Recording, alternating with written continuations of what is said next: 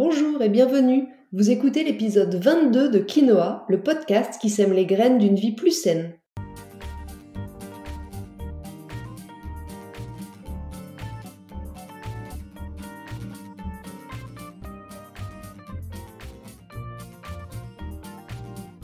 Je suis Julie Coignet, naturopathe et coach santé. Ma mission à travers ce podcast est de vous aider à retrouver ou à garder la santé en adoptant de nouvelles habitudes de vie plus saines et équilibrées. Chaque semaine, le jeudi, je vous propose de parler bien-être, forme et santé naturelle de façon simple et positive pour vous aider à reprendre votre santé en main. Allez, c'est parti pour l'épisode du jour. Dans ce 22e épisode de Quinoa, nous allons parler d'un sujet qui va vous interpeller, j'en suis sûre. Prendre du temps pour soi. Parce que sans un minimum de temps pour soi, il est impossible d'avoir une hygiène de vie profitable, j'aimerais vous aider à parvenir à prendre du temps pour vous. Pourquoi c'est si important? Et comment trouver du temps pour soi, pour ce qu'on a envie de faire et pour ce qu'on aime? Je vous explique tout ça dans cet épisode.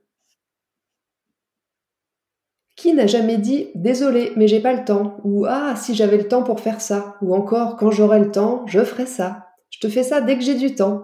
Et qui n'a jamais pensé secrètement J'aimerais tellement que mes journées soient plus longues, mais comment font les gens pour faire tout ça? Moi, j'ai pas le temps.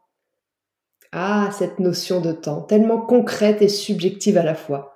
On a bien tous le même temps imparti chaque jour, chaque semaine, et pourtant, chacun choisit ou subit d'en faire des choses souvent bien différentes. Et puis plus le monde évolue, plus les pays se développent, moins les gens ont de temps. Enfin, on a toujours tous les mêmes journées de 24 heures, hein, on est bien d'accord, mais elles sont tellement bourrées à ras-bord de nos jours qu'elles paraissent souvent beaucoup plus courtes. Mais dites-moi, en cas d'urgence ou de priorité absolue, on est bien d'accord que du temps vous allez en trouver, n'est-ce pas? En fait, c'est pas le temps qui manque le problème, et heureusement, parce qu'on peut pas l'étendre. C'est plutôt la manière dont on va remplir nos journées et le temps qu'on va consacrer à ce qu'on aime ou à ce qu'on a vraiment envie de faire qui va nous manquer. Vous me dites très très très souvent en consultation manquer de temps pour faire du sport ou plus généralement pour prendre soin de vous. Et vous espérez à chaque fois que je comprenne parce que soit vous avez un gros job, soit vous avez quatre enfants à gérer, soit vous avez un mari qui est souvent absent, enfin vous avez toujours de très bonnes et légitimes explications. C'est sûr que tout ça, ça va pas aider. Mais excusez-moi de vous dire que malgré toute ma bienveillance, je peux comprendre la situation, mais je ne peux pas la prouver. Vous, vous êtes happé par ce rythme fou. Vous avez l'impression que c'est normal vu la situation. Qui pourrait faire autrement avec toute cette charge mentale et toutes ces choses à faire au quotidien? Eh bien vous, vous, vous, vous pouvez faire autrement, je vous assure. Et pourtant, je suis pas magicienne, hein, mais j'ai compris et admis deux choses que vous n'acceptez sûrement pas encore. Premièrement, le temps pour soi est indispensable. Et hors exception ponctuelle, on est bien dans sa vie que et seulement que quand on fait un maximum de choses pour nous ou en faveur de ce qui nous procure du plaisir. Je suis un peu radicale dans mes propos, mais je suis sûre que pour vos enfants, votre mari, votre maman ou encore votre meilleur ami, vous trouvez du temps s'ils vous le demandent, non? Mais alors pourquoi pas pour vous? Pourquoi jamais pour vous et ce qui vous remplit vraiment? À qui appartient donc ce temps, votre temps? Le temps, c'est notre ressource la plus précieuse, mais combien sommes-nous à l'utiliser avec une vraie intention pour profiter au maximum de notre vie, cette vie si unique dont on ne connaît pas la durée? Si vous faites toujours passer les demandes des autres avant vos engagements envers vous-même, si vos projets n'avancent pas et que le temps vous paraît être un élément extérieur sur lequel vous n'avez aucun contrôle, alors il est grand temps de prendre un peu de recul. Parce que bien sûr, c'est toujours beaucoup plus facile et rapide de tomber dans une routine dans laquelle on s'oublie et où notre vie nous échappe petit à petit.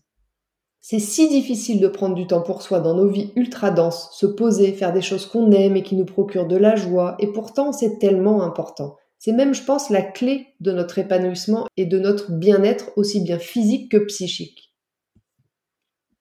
Donc comme je vous le disais, votre temps, c'est votre ressource la plus précieuse. C'est la seule qui ne se renouvelle pas elle est au cœur de tout ce que vous vivez et de tout ce que vous accomplissez. Avant de parler de pourquoi il est si important de prendre du temps pour soi, je voudrais juste remercier la coach Clotilde Dussolier qui a proposé il y a quelques semaines un challenge gratuit qui s'appelait Créer du temps pour l'essentiel. Vous savez, Clotilde Dussolier, c'est celle qui fait le podcast Change ma vie. Ce challenge gratuit m'a vraiment ouvert les yeux sur tout un tas de choses et m'a forcément beaucoup inspiré pour le choix du sujet de ce podcast. Donc merci beaucoup à toi Clotilde. Alors commençons maintenant par comprendre pourquoi il est si important de prendre du temps pour soi. Tout d'abord, je le répète parce que c'est vital pour notre équilibre. Et vous savez comme cette notion d'équilibre, elle est essentielle pour moi et en naturopathie. Vous ne pouvez pas avoir une hygiène de vie saine et sereine si vous courez tout le temps après le temps. Votre corps, il est fait de telle sorte que aussi bien vos organes que votre système nerveux, ils ont besoin de temps d'action, puis d'un temps de récupération. Aucun des deux n'est prévu pour fonctionner sans interruption. Donc si on court après le temps toute la journée, on n'a jamais le temps de récupérer ni de se recharger. Et on a beau penser qu'on fait plus de choses que les autres, il y a peu de chances pour que ça dure bien longtemps à ce rythme-là. Savoir faire des pauses, c'est avoir compris que pour être efficace, il faut couper de temps en temps. Et puis prendre du temps pour soi, c'est aussi primordial pour se ressourcer, pour s'inspirer. Certains se ressourcent au contact des gens, d'autres dans la solitude. Ceux que le monde et les sollicitations épuisent se doivent encore plus que les autres de respecter ça et de prendre des temps seuls pour se ressourcer et se recharger. Prendre du temps pour soi permet aussi d'y voir plus clair, de faire le point avec nous-mêmes, de savoir où on en est, où on veut aller, d'écouter nos propres envies, de se reconnecter à nous, de réfléchir, de prendre les bonnes décisions en phase avec nous-mêmes, sans subir l'influence des autres. Et prendre du temps pour soi, c'est aussi savoir se déconnecter un peu de son travail, qu'on soit salarié, freelance, qu'on soit passionné ou un peu moins, c'est important de couper et de faire des pauses avec son travail. Même si votre travail vous passionne et qu'il est d'une certaine façon une, une, source de plaisir, il ne doit pas pour autant prendre toute la place dans votre vie. Et puis prendre du temps pour soi, c'est encore faire des choses qui nous procurent du plaisir, parce qu'une vie sans plaisir, ça serait quand même super triste. Alors autant la remplir le plus possible de choses qu'on apprécie, non? Donc maintenant que vous avez compris l'importance de prendre du temps pour soi, pour se recharger, pour se reconnecter, pour que l'organisme puisse euh, se reposer et lui aussi se régénérer, je suis sûre que les rares fois où vous parvenez à le faire, à prendre ce fameux temps pour vous, il y a souvent une petite voix qui vient vous dire ça serait pas un petit peu égoïste ce temps, tout ce temps que tu prends pour toi?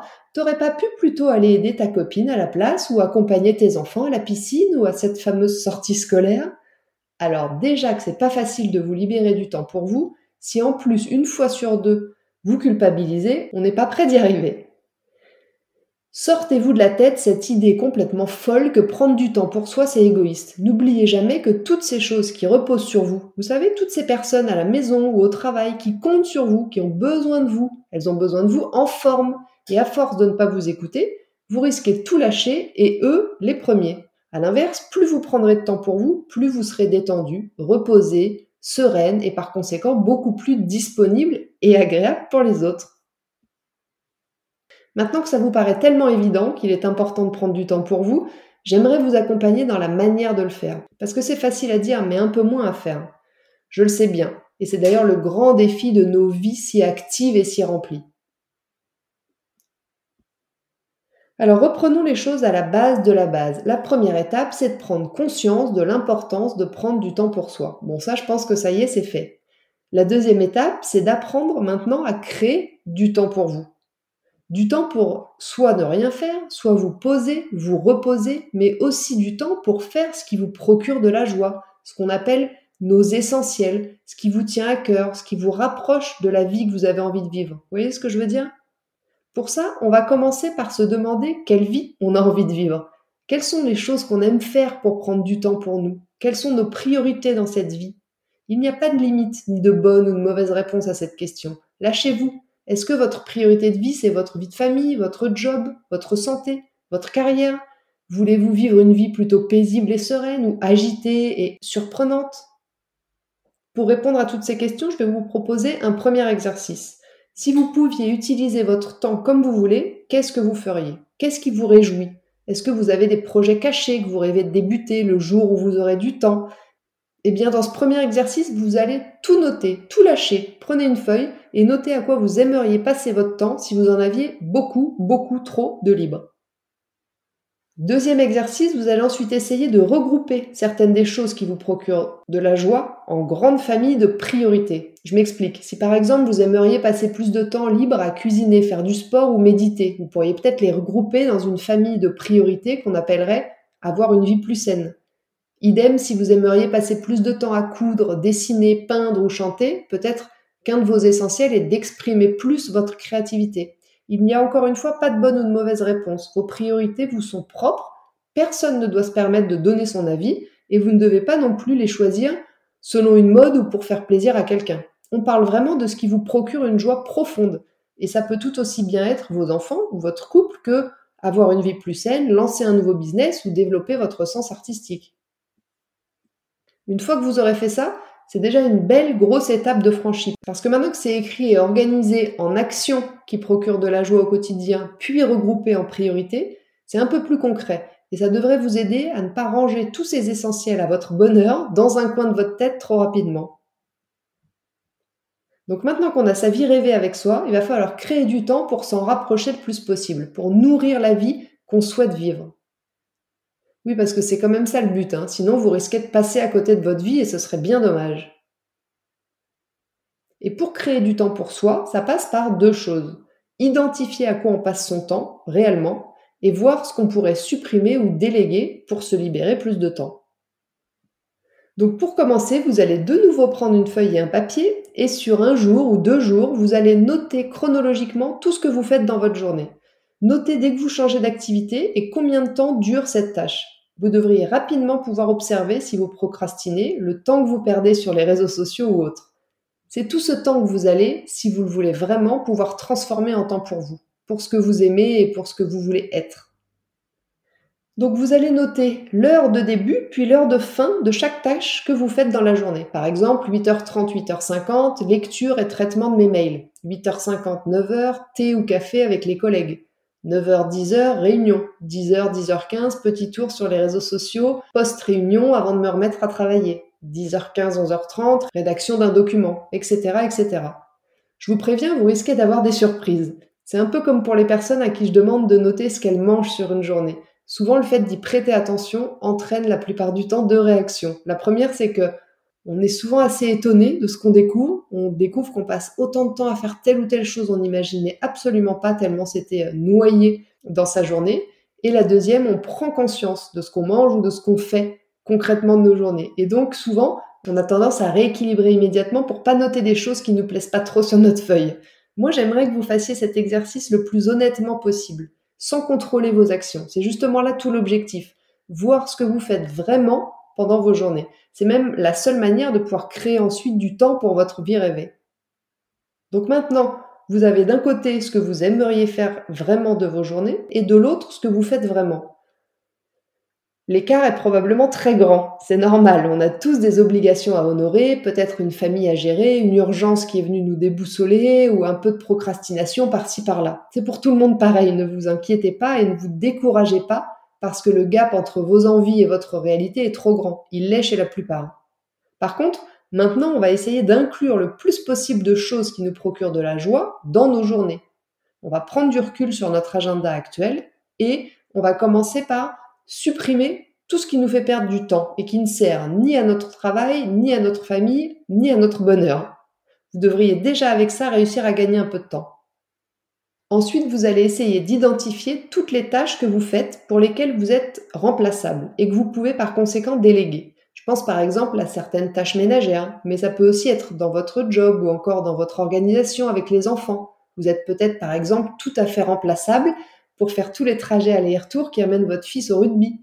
Et peut-être que vous pouvez vous grouper avec d'autres parents. Peut-être vous pouvez aussi demander de l'aide à votre famille ou à quelqu'un d'extérieur pour vous aider sur certaines tâches, le ménage, l'entretien du jardin, etc.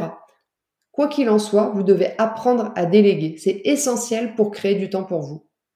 Pendant cette phase, vous allez peut-être aussi identifier différentes choses qui me semblent intéressantes de citer. Vous allez peut-être vous rendre compte que vous avez du mal à dire non et que donc vous utilisez beaucoup de votre temps pour aider les autres, ce qui est une bonne chose hein, dans le fond, je dis pas le contraire, mais comme toujours, il faut trouver l'équilibre. Si vous êtes toujours la bonne collègue ou la bonne copine qui dit jamais non, les gens risquent rapidement d'en profiter à vos dépens. Donc posez des limites et apprenez à dire non sans vous sentir coupable. Et puis vous allez peut-être aussi remarquer que vous êtes trop perfectionniste et donc que vous perdez un temps fou pour faire les choses. Acceptez plutôt le fait que vous ne pouvez pas tout faire, que vous ne pourrez jamais tout faire et encore moins parfaitement. Sinon, il faudra accepter aussi de travailler tard le soir, le week-end, pendant les vacances, à la place de faire des choses qui vous procurent vraiment de la joie. Une fois que vous aurez fait tout ce travail, qui peut prendre un peu de temps, mais pas trop non plus, sinon vous ne le ferez jamais, je vous conseille d'essayer plutôt d'enchaîner d'ailleurs toutes les étapes. Mais donc une fois que ce travail sera fait, vous allez normalement créer, libérer du temps, des temps pour vous. Si vous n'y parvenez pas du tout, faites-vous aider parce que vous ne tiendrez pas longtemps avec une vie remplie d'obligations ou d'urgences sans aucun temps de repos, de joie ou de bonheur. Pour vous aider, j'aimerais vous partager cette phrase que proposait d'ailleurs Clotilde Dussolier dans son fameux challenge dont je vous parle depuis le début, l'auteur du podcast Change ma vie. Elle a dit une phrase qui m'a complètement percutée. Pour chaque chose que vous faites, demandez-vous si ça vous rapproche ou si ça vous éloigne de la vie que vous avez envie de vivre. Et puis il y a aussi une deuxième phrase que je me répète souvent, c'est on trouve toujours du temps pour ce qui est important pour nous. Alors maintenant que vous savez que prendre du temps pour vous c'est important, vous n'avez plus d'excuses. Voilà, c'est sur ces deux phrases importantes qui ont vraiment changé mon approche du temps et qui, je l'espère, vous feront aussi réfléchir que je dois vous dire que ça y est, l'épisode 22 de Quinoa touche à sa fin. Je vous remercie de m'avoir écouté jusqu'ici. J'espère que vous l'avez apprécié et qu'il vous aura donné envie de reprendre possession de votre temps. Si c'est le cas, comme je vous le répète un petit peu à chaque épisode, parlez-en autour de vous, partagez l'épisode sur les réseaux sociaux, Laissez-moi un petit commentaire et 5 étoiles sur iTunes. C'est vraiment le meilleur moyen de soutenir mon podcast et puis de m'encourager à poursuivre. Si vous n'avez pas pu prendre de notes, vous retrouverez le résumé de mes conseils par écrit dans l'article de blog dédié à l'épisode sur mon site juliecoignet.com. Et je vous invite aussi à vous abonner à ma newsletter pour ne rater aucun épisode du podcast, mais aussi pour suivre mon actualité et profiter d'un contenu exclusif chaque semaine. La semaine prochaine, nous parlerons des maux de tête et des migraines à répétition. Qu'est-ce qu'on appelle couramment le mal de tête? Quelle différence avec la migraine? Quelles peuvent être les causes et comment les gérer grâce à la naturopathie? C'est ce que nous verrons donc jeudi prochain dans l'épisode 23 de Quinoa. En attendant, si vous voulez me faire un petit coucou ou échanger, j'en serais ravie et je vous invite à me rejoindre sur Instagram juliecoignet-du8 naturopathe. Et n'oubliez pas, comme le disait très bien l'abbé Pierre, il ne faut pas attendre d'être parfait pour commencer quelque chose de bien. À bientôt!